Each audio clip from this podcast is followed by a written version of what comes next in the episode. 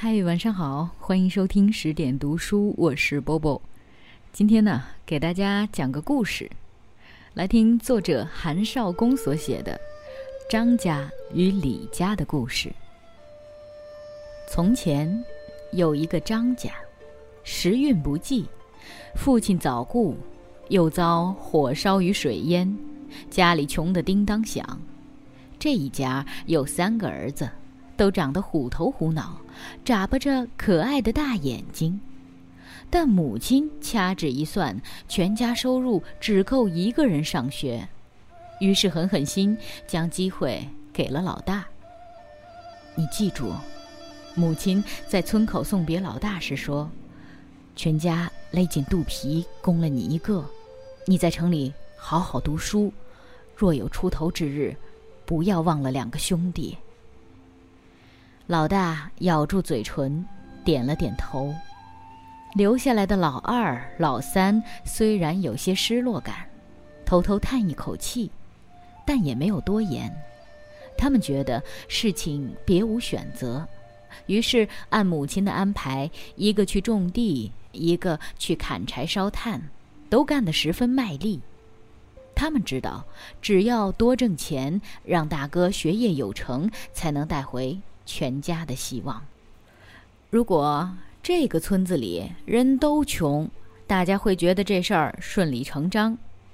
不巧的是，这村居然还有个李家，牛肥马壮，地广田多，还开了个榨房和染房，高门大宅里经常飘出肉香。他家三个儿子都在城里上学，遇到学校放假。便穿着皮鞋，戴着墨镜，哼着小曲儿回了村，这就有了点麻烦。比方，他们会对张家的老二、老三说：“你们只有老大去读书，这事儿通过了民主程序吗？”张家两个娃茫然不知，面面相觑。你们愚蠢吗？不是。你们懒惰吗？也不是。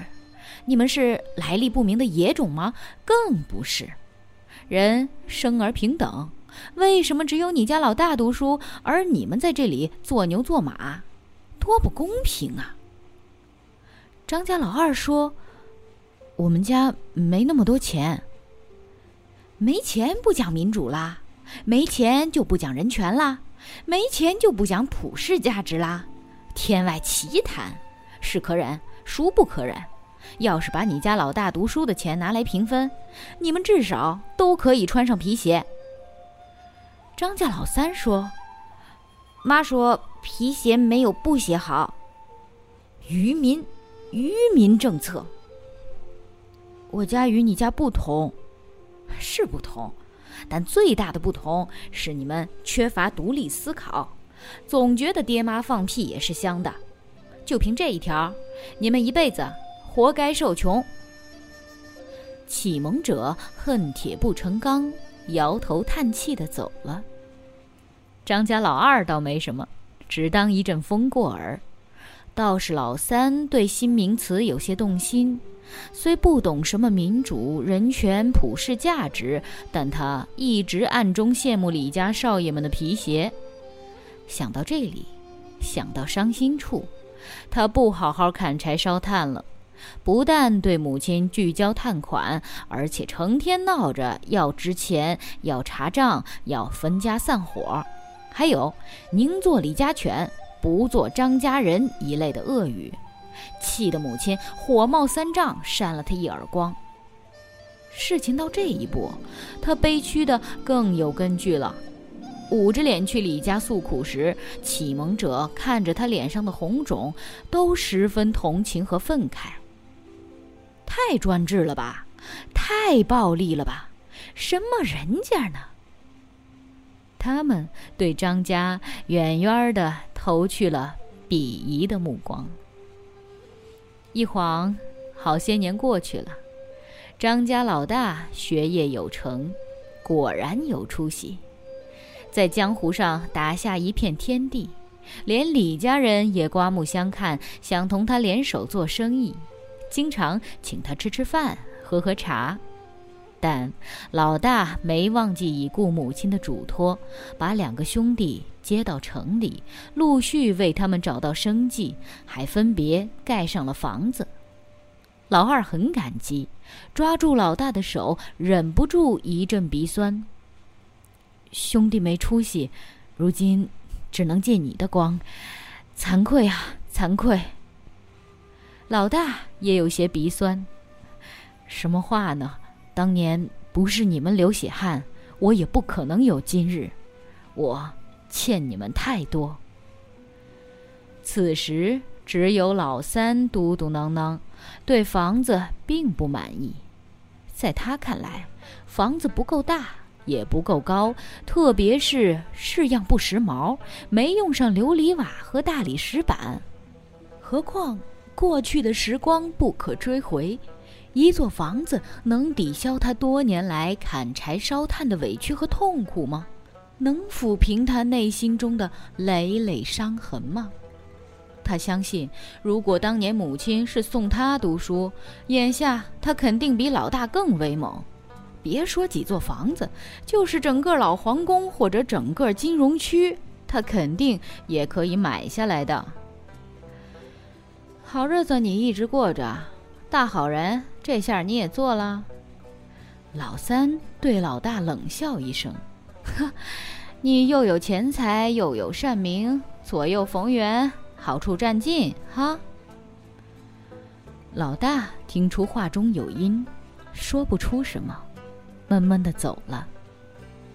老大在街上遇到李家三兄弟，黑黑的脸色引起了对方注意。在一再追问之下，只好道出原委。三位老校友都同情他，大有天下精英是一家的深情厚谊。其中一位大声说：“哎，你怎么这么脑残呢？以前我邀你来入股，你不入，要省钱，原来就是要做这些傻事儿啊！凭什么说你欠他们的？当初你妈让你读书。”肯定是你读得好，他们读得赖。退一万步，他们为什么不能自学成才？老大支吾，嗯，当年我是读得好一点儿，但话不能这样说。还能怎样说？人生而自由，自由就是优胜劣汰，谁落后谁活该，谁受穷谁狗熊。嗯，你言重了。老三今天只是对房子不太满意。那是仇富，想吃大锅饭。我去想办法把房子再做好一点就是了。他不就是要琉璃瓦吗？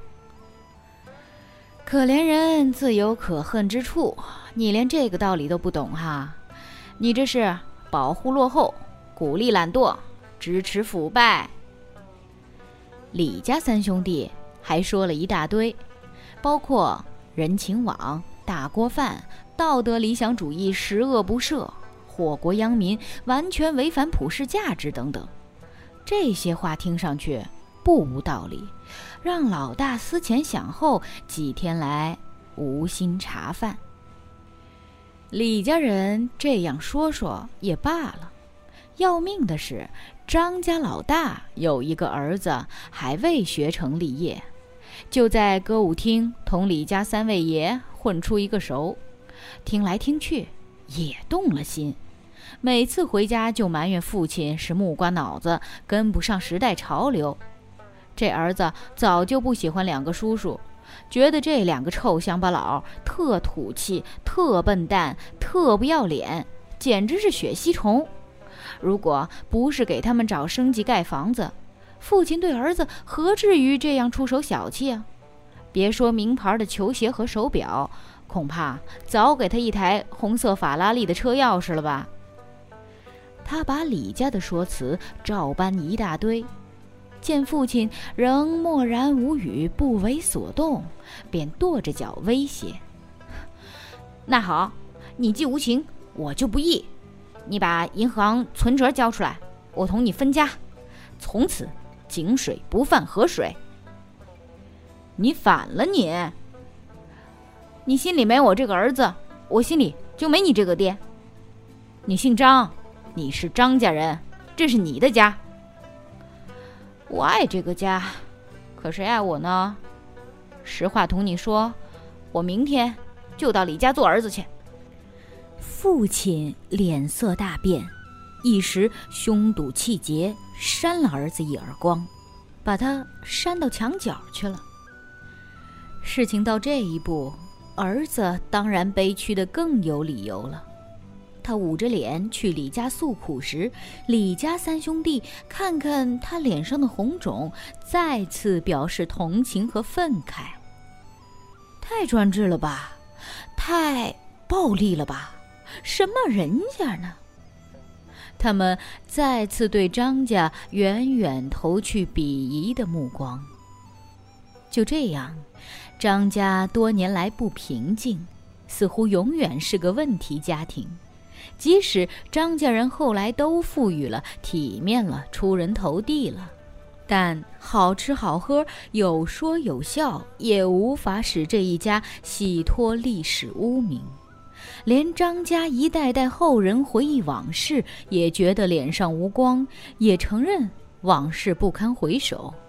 比方扇耳光，肯定是不文明和反人性的吧？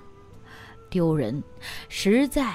丢人呐，可耻，实在可耻啊！至于李家后来的情况，我们不知道，只能按下不表。我当然希望李家不要出现夭折，不要出现火灾和水灾，不要遭遇癌症和瘫痪，不要有人吸毒与坐牢。总之，我希望这一家。诸事顺遂，鸿福齐天，财务状况永远良好，永远不要出现多个孩子只有一份学费的现象，否则我不知该对他们怎么说了，更不知张家人反过来对此会怎样启蒙和拯救了。好了，这个故事就讲到这里。我想，它可能会让你想起身边的一些人和一些社会现象，很有意思。今晚就是这样喽，我是波波，在厦门跟各位说晚安。说不完情意轻轻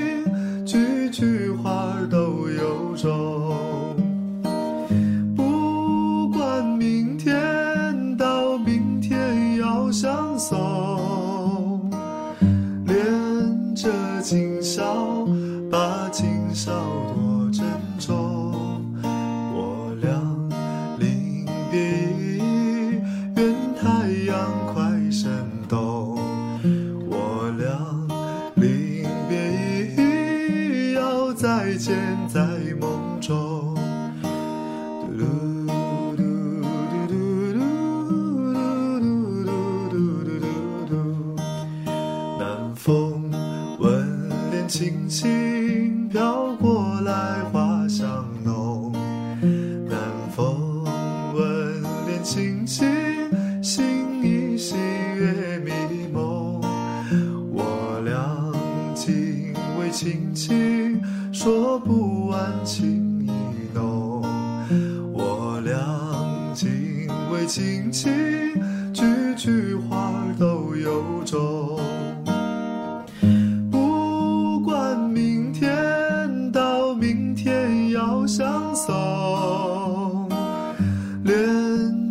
今宵把今宵多珍重，不管明天到明天要相送，连着今宵把今宵多珍重。